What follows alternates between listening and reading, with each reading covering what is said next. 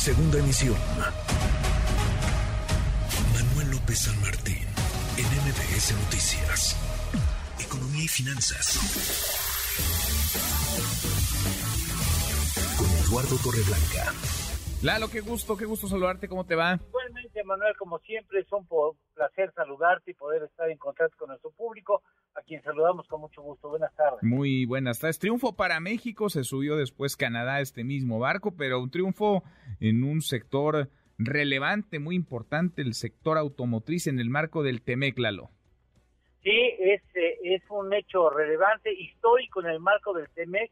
Qué bueno que México se da cuenta que existen, pues, reglas en este juego comercial trilateral y que lo que es importante es cumplir lo que a lo que se ha comprometido cada una de las naciones.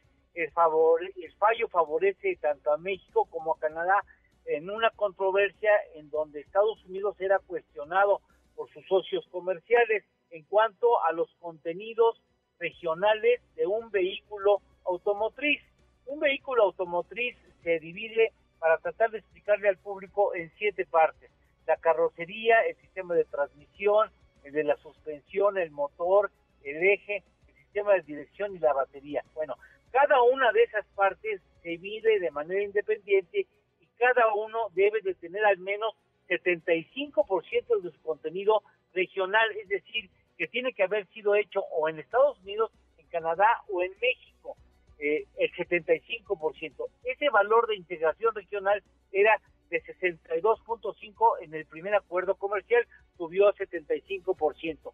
Y la manera en que Estados Unidos estaba haciendo las cuentas, la fórmula para llegar a ese 75% no convenía ni a Canadá ni a México, por lo que el 6 de enero del año pasado México llamó a la conformación de un panel.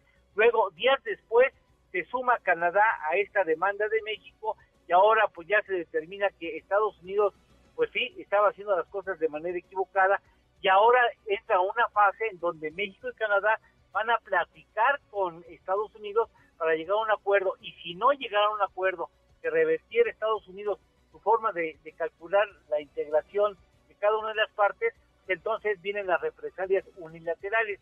Y qué bueno que México se da cuenta que hay consecuencias de no cumplir cabalmente lo que está firmado en el TEMEC, porque esperemos que no, pero si llaman a la conformación de un panel por motivo del diferendo energético y específicamente eléctrico en México, sabemos que tardará en llegar la sanción, pero nos van a castigar y nos van a, nos va, a salir carísimo.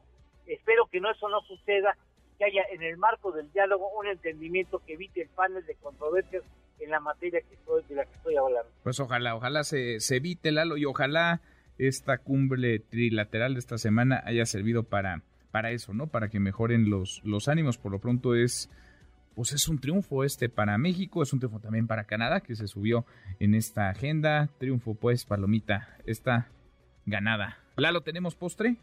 Claro que sí, alusivo al tema. Entre enero y noviembre de este año, el comercio trilateral en materia de vehículos es de 289 mil millones de dólares, prácticamente 300 mil millones de dólares. México exporta a Estados Unidos 137 mil millones de dólares exporta a Canadá 5 mil 375 millones de dólares. Es decir, México le vende a Estados Unidos piezas que valen más de 80 mil millones de dólares de las piezas que le compramos a Estados Unidos. Mira, qué, qué buen dato. Abrazo, gracias Lalo. Igualmente, Manuel, gusto en saludarte. Buenas tardes y buen provecho. Muy, muy buenas tardes, Eduardo Torreblanca. Redes sociales para que siga en contacto: Twitter, Facebook y TikTok. M. López San Martín.